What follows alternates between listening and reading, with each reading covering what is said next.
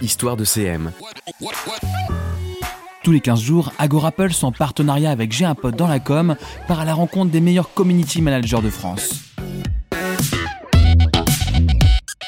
Je suis Ambroise et aujourd'hui je reçois Jérémy Pontieux, social media manager éditorial du média Arte France.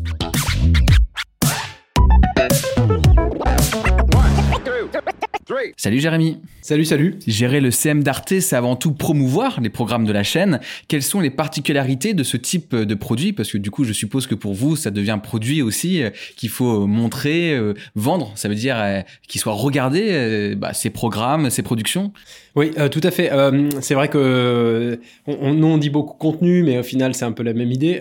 et la clé, je pense que c'est d'être adapté à chaque réseau social et d'arriver, alors c'est vrai de tous les CM, mais c'est particulièrement vrai chez nous, euh, d'avoir sa propre existence et de pas altérer l'offre d'origine pour nous, c'est le grand défi, d'arriver à retransmettre la parole de l'auteur sans dénaturer, enfin sans faire un contenu qui soit euh, non existant sur les réseaux sociaux, qui puisse avoir son propre style, euh, son propre angle et qui puisse être vu dans le truchement de cette plateforme là. Ouais, vous avez une sorte de pression énorme parce que vous avez en face de vous un, programme, donc quelque chose qui est fait justement euh, pour être consommé comme euh, un contenu euh, fini, et vous, vous devez faire du contenu du contenu, c'est quasiment une, mise en, abîme. du coup, est-ce que c'est une difficulté au quotidien, ça? Bah, C'est une difficulté. Alors non, on a un inventaire de contenu qui existe. je, le redis là parce que c'est important de le savoir. Ça porte des, une production qui est différente en fonction du contenu qu'on aborde. On a donc plusieurs offres éditoriales. On a la chaîne télévisée, bien sûr avec les programmes de l'antenne. On a une partie des programmes qu'on rachète euh, pour notre offre euh, sur Arte directement, ou alors qu'on produit directement sur Arte TV pour une diffusion purement numérique euh, sur le site. pas mal de web-séries sont faites comme ça, par exemple, dont tu préfères à la volée ou Patience mon amour, j'en parlerai plus tard, c'est un peu spécifique. Patience mon amour, justement, c'est les autres reflets, c'est les, plateformes sociales qui sont pensées comme lieu de création pour nous de contenu, des offres éditoriales qui sont adaptées sur les réseaux sociaux spécifiquement. Et en fait, le but, c'est pas de faire un teasing d'un C'est important à l'avoir en tête. C'est vraiment d'arriver à faire des contenus qui sont spécifiques sur ces plateformes qui sont euh, des lieux de création aussi pour nous. C'est notre avantage à Arte, c'est qu'on a la liberté d'imaginer les réseaux sociaux comme des lieux de création. Euh, et euh, c'est un défi parce que j'espère pas faire pas faire trop long, pardon. Non, vas-y. mais c'est la matière sur laquelle on travaille qui laisse pas tellement place des fois à la modification. donc par exemple pour les programmes de l'antenne, il faut mettre en valeur le programme de l'antenne en ayant quand même malgré tout une vidéo qui soit anglais. Et on a une matière d'image qui nous oblige à réfléchir, à mettre en avant le programme tout en ayant un contenu qui soit adapté pour les réseaux. Et euh, euh, donc, par exemple, pas de face cam pour les interviews, ça peut être handicapant sur les réseaux, pas d'accroche directe euh, à l'internaute à travers le programme. Donc, il faut nous faut trouver des mécaniques en fait rusées, des mécaniques qui dénaturent pas l'offre d'origine, mais qui permettent d'avoir en même temps un contenu adapté au réseau. Ouais, on voit la complexité là se dessiner, et en même temps, j'ai envie de dire que certainement vous avez balisé le chemin parce que c'est souvent les mêmes types de programmes qui reviennent de manière cyclique, des séries, des JT, des fictions, des documentaires. Du coup, est-ce que vous êtes créé une sorte de guideline euh, en fonction des typologies de contenu Vous savez exactement comment vous allez réagir et comment vous allez créer du contenu lié à cette typologie de contenu? Alors la réponse, elle est oui et non. Euh, en fait, on a euh, donc en premier lieu toujours une page blanche quand on aborde un programme. On essaye de se dire d'abord quelle est la parole de l'auteur. Euh, quelle est la parole du programme, et donc de, de, devoir repenser une mécanique adaptée à ce programme. Et on a la liberté de le faire, c'est notre avantage aussi, euh, d'être dans l'idée de financement public, c'est de devoir euh, d'abord, euh, on va dire, de pouvoir rendre plus librement la parole d'un auteur et de rester dans cette lieu de création et dans cette, ce ludique-là. Donc en fait, on va quand même malgré tout remettre un peu à plat et se dire, ok, sur ce programme-là, qu'est-ce qui va parler le plus et quelle plateforme sociale est la plus adaptée? Après, derrière, on a des mécaniques, ça c'est sûr, et on a des mécaniques qui sont donc par exemple un carrousel Instagram pour des programmes un peu difficiles d'accès avec euh, des sujets assez costauds. Le carrousel Instagram permet de prendre le temps de détricoter euh, la parole d'un programme sur les programmes info et société, c'est très vrai. Euh, après, on peut avoir pour des programmes un peu plus culturels une logique de stories qu'on fait défiler avec une interaction plus directe, notamment pour des artistes par exemple, ça permet de mettre dans le bain d'un auteur et de, de, son, de son histoire. Et c'est peut-être le moment aussi pour moi de préciser qu'il y a des, il y a plusieurs équipes qui interagissent et donc ça amène aussi plusieurs mécaniques. on a euh, l'équipe qui euh, travaille sur euh, les réseaux sociaux côté communication aussi, qui travaillent sur des temps forts de communication. Lorsqu'ils travaillent sur des temps forts de communication, ils ont un panel d'outils qu'ils utilisent et qui sont appliqués à ce temps fort et à la manière avec laquelle ils pensent le temps fort. Nous, de notre côté, on travaille sur euh, la grande partie de ce qu'on publie sur le quotidien sur le compte. Donc en fait, on va réfléchir plutôt par programme et en essayer de se dire là-dedans comment on peut lier et de rebondir sur ce qui se passe sur les réseaux sociaux, ce qui nous amène à mettre des mécaniques. Et puis après, on a l'équipe des magazines qui réfléchit sur une matière qui est celle du magazine, donc ça peut être 28 minutes c'est des extraits de plateau. Donc, qu'est-ce qu'on tire comme, euh, comme euh, euh, mécanique sur les réseaux sociaux? Pas mal de vidéos, par exemple. et puis, on a une équipe pour Arte Concert. On a une équipe, donc voilà. Là, je suis en train de m'imaginer le nombre d'heures de programmes que vous bingez en permanence pour, pour connaître votre projet, tout simplement. Ça oblige un peu, ouais. Bon, et, et c'est vrai que chaque programme est assez différent, et d'ailleurs ça peut être vu comme une marque avec son propre public, sa propre communauté, et donc ses propres centres d'intérêt. Comment vous, faites le, le, diapason? Parce que ça me paraît quand même super compliqué. Euh, euh, c'est un grand écart en permanence. C'est vrai, c'est un peu le grand écart. Ce qui fait vraiment, euh, on va dire, la richesse de la chose, c'est euh, la ligne qu'on se donne sur l'ensemble de ces programmes qui est de rester ouvert sur le monde, euh, alors ça va être un peu bateau ce que je vais dire, mais c'est vraiment chez nous constitutif de tous les programmes et donc derrière de la réflexion qu'on a par rapport à ces programmes et de, des contenus qu'on ressort, euh, la variété des points de vue, l'ouverture sur le monde, euh, ça nous, en fait ça nous oblige nous à garder de la curiosité, de l'ouverture d'esprit sur tous les contenus et donc appliquer cette euh, mécanique là en, se disant ok qu'est-ce qui éditorialement sur ces contenus euh, nous permet de respecter ce qu'on dit là, c'est-à-dire garder la curiosité, l'ouverture sur le monde, voilà et, sur les plateformes plateformes, c'est pas évident parce que sur des plateformes qui ont tendance à enfermer, ça nous oblige presque des fois à aller à l'envers euh, ou alors essayer des choses qui sont légèrement décalage de ce qui peuvent se faire, qui pourraient être plus efficients. En tout cas, là, les thématiques que tu amènes, par exemple la curiosité, c'est très large. Et du coup, en face, vous avez des communautés très larges. Et euh, on peut citer quelques chiffres. Hein, 4 millions euh, de mentions j'aime sur Facebook, 1,3 million sur Twitter, euh, comme sur Instagram. Pour proposer des contenus affinitaires, personnalisés, je suppose que ça, ça bloque. Quoi. On se dit comment je vais faire pour, pour parler à, à l'ensemble. C'est quasiment impossible à chaque fois. C'est très difficile. Il faut savoir qu'au total, on a 21 millions d'abonnés sur l'ensemble de nos chaînes sociales. Donc c'est quand même un gros, gros chiffre. Et en fait, ça rend l'exercice difficile, ça c'est clair.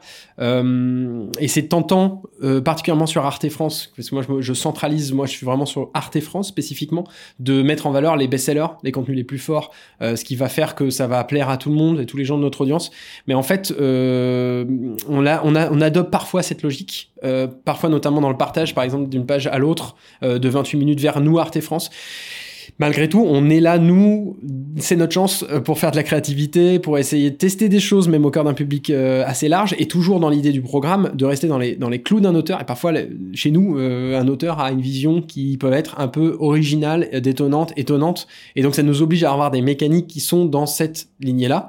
Euh, l'univers de l'auteur qu'on essaye d'adapter sur les réseaux sociaux. C'est particulièrement vrai, par exemple, d'un compte euh, qu'on a euh, co-fabriqué avec Guillemette Trognon dans mon équipe, qui est un compte qui s'appelle Arte à suivre, que maintenant elle suit seule, et qui est un compte dédié aux web-séries, et dans lequel on a essayé de réfléchir à la fois de la créativité de l'auteur et rendre honneur à son... élargir un peu l'univers de son sa web série avec des contenus euh, et un univers graphique sur Instagram qui puisse être collé à cette série et en même temps d'avoir une logique spéciale sur cette plateforme Instagram avec des stories, avec des mécaniques conversationnelles qu'elle a imaginées en plus. Quand j'ai cité les quelques chiffres, euh, j'ai parlé de plateformes bien connues, Facebook, Twitter, Instagram, euh, on va dire les traditionnelles, mais il y a aussi les nouvelles, si on peut appeler encore cela des nouvelles, il y a TikTok, il y a Twitch. Comment vous prenez la décision de vous investir sur une nouvelle plateforme? Alors déjà, il y a la logique euh, de base qui est, on est sur les réseaux sociaux, il faut qu'on aille sur des plateformes nouvelles pour euh, ajouter cette corde à notre arc. Puis après, il y a la logique de service public qui fait que l'une de nos missions, c'est vraiment inscrit dans notre ADN, c'est d'aller à la rencontre de nouveaux publics. Et précisément sur ces plateformes, il y a une partie du public qui nous connaît quand même vraiment, et il y a une partie du public qui nous connaît pas du tout, voire qui nous, euh, qui nous, qui a des, images préconçues sur nous. Un public par exemple très jeune qui imagine qu'Arte, c'est comme ils nous disent, Arte c'est Agéchamp, c'est clairement, ils se disent que c'est un, un peu les documentaires Annie et basta. Donc notre travail, c'est d'aller sur cette plateforme et ça nous oblige à rester hyper humble.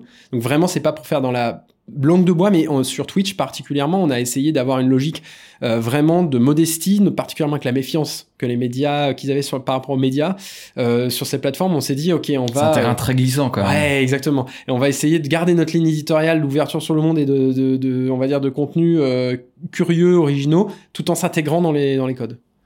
Quels moyens mettez-vous en face de chaque plateforme? Est-ce qu'il y a une équipe dédiée? Comment c'est organisé en interne? Ouais, alors on a un faisceau d'équipe du coup, hein, comme je disais avant, qui travaille là-dessus.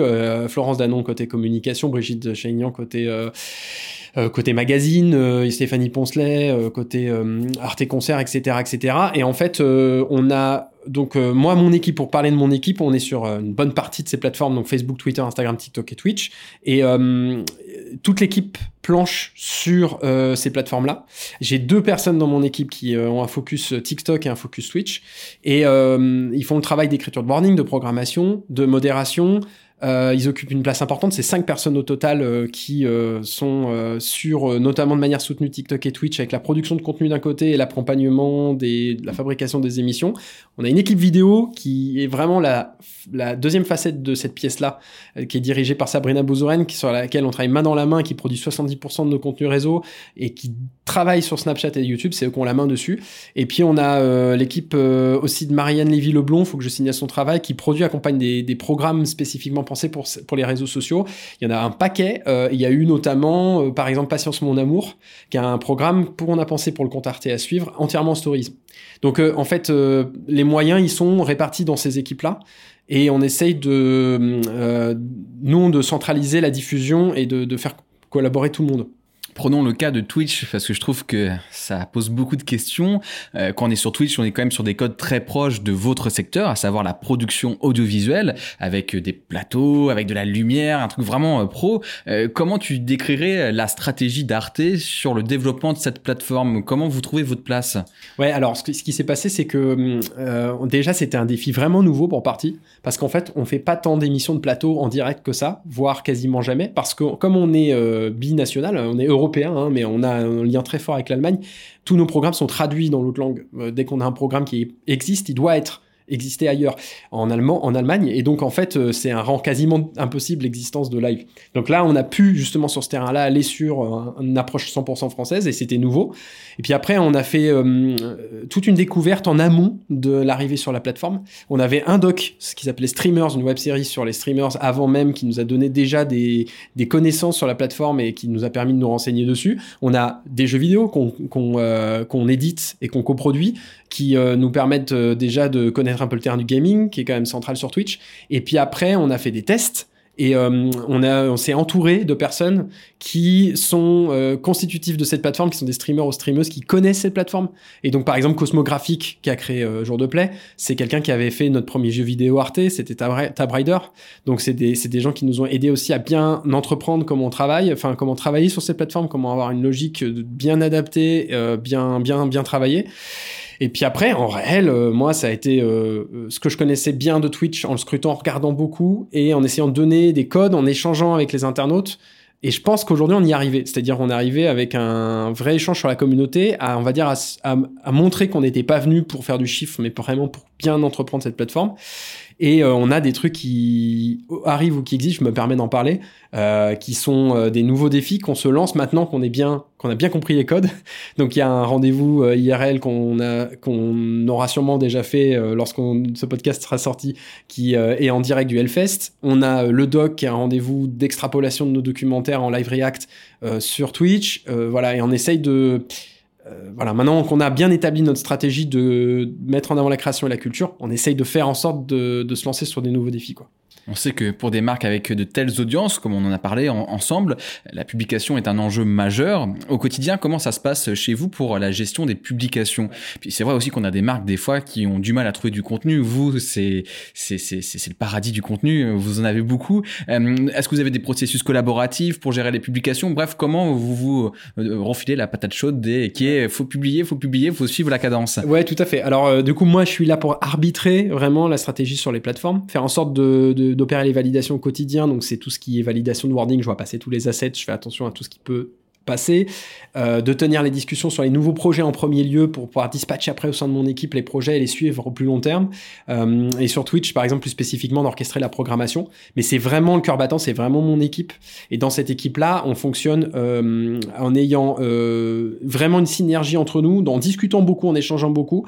On a Guillemette qui chapeaute, par exemple, toute, la partie plus création de social media, de mécanique social media, en lien avec les web productions qui sont des terrains on peut créer des trucs. Il y a notre alternante qui mêlé à ça, qui est mêlé à, cette réflexion sur les web productions. Ludivine, Pierre, qui sont des CM qui justement sont là pour écrire tous les wordings. On en a quand même beaucoup à assurer par, par jour et qui en plus euh, amènent de leur euh, veille sur les réseaux le matin et dans la journée, euh, on va dire, de nouvelles idées. Et puis Flore aussi, qui est en stage aujourd'hui, que moi je mets beaucoup sur Instagram avec une réflexion de création de stories. Et en fait, tout le monde met la main à la pâte et c'est assez collégial. On discute beaucoup entre nous avec le planning que, que je donne à l'avance. Plus globalement, euh, au sein de l'équipe sociale, quels sont vos objectifs euh, Même toi, personnellement, quels sont tes objectifs et, et comment tu les définis euh, Vous visez, je suppose, des, des KPI. Enfin, est-ce qu'il y a un grand tableau au sein des bureaux d'Arte avec l'évolution des courbes Tel chiffre et tel chiffre. Non, on a des objectifs chiffrés, ça c'est clair, qui sont définis sur l'année, sur lesquels on fait des points d'étape réguliers pour voir si on les a atteints. Donc c'est au global. Euh, après, on les connaît au quotidien, puis on compare les postes entre eux en, travail de veille. On a un service d'études qui nous permet d'avoir du recul, parce que la plupart du temps, quand on a le nez dedans, on est angoissé par les chiffres. Et c'est typiquement le genre de choses qu'il faut regarder avec parcimonie. Il faut pas trop regarder les chiffres, sinon on angoisse vite. Puis il y, y a des moments où c'est difficile. Par exemple, les reels qui sont mis beaucoup en avant, bah, d'un coup, ça demande de shifter la stratégie. Euh, les chiffres nous, nous en rendent compte de ça, clairement. Après, euh, nous, notre objectif premier, et moi, c'est vraiment pour ça que j'ai été pris, enfin recruté chez C'est le côté éditorial. C'est-à-dire que nous, notre travail, c'est euh, la qualité des programmes, la créativité, l'audace, le goût, l'innovation. Euh, c'est pas des mots, euh, comment dire, poncifs chez nous. C'est des mots qui vraiment drive le reste. Et en fait, on, on essaie de garder cette idée de des contenus qui décryptent le monde, qui ouvrent des portes avec nos internautes, qui puissent leur donner envie de creuser des questions. Et en fait, ça, on le reçoit plutôt dans le qualitatif. On regarde plutôt en fait la réception de l'asset, la réception de euh, l'ensemble des assets qu'on a préparés. Est-ce que ça a intéressé les internautes? Quelle est la durée moyenne de visionnage? Euh, Donc ça, finalement, on revient aux chiffres, mais, toujours dans un rapport de nous à l'internaute. Qu'est-ce qu'il a pensé? Est-ce qu'ils ont bien compris le concept, le contenu? Euh, Et c'est notre chance côté service public, c'est notre chance de pas forcément être obsédé par les chiffres. Ouais, tu fais bien de le dire et tu l'as dit à plusieurs reprises. Il y a du financement public. Vous n'avez pas une, une, ouais, une corde autour du cou ou si jamais la rentabilité n'est pas au rendez-vous, vous allez avoir euh, quelques soucis. Mais pour autant, je suppose que quand même, il y a besoin de mesurer très fréquemment, de donner des rapports, de montrer que votre action elle a un sens, elle est euh, utile. Du coup, comment tu le mesures ce, retour sur investissement? Euh, Ouais, c'est c'est quelque chose qui, qui, prend la forme d'un PDF et qui est remis chaque mois. Enfin, comment vous gérez? Euh, Eh ben bah non, c'est, euh, je pense, je pense que c'est vraiment euh, par programme et par asset qu'on essaye de mesurer euh, si ça a été bien reçu. Donc il y a, y a les chiffres, clairement. On regarde nous aussi les chiffres, on regarde aussi parce qu'on fait pas ça à blanc dans le vide.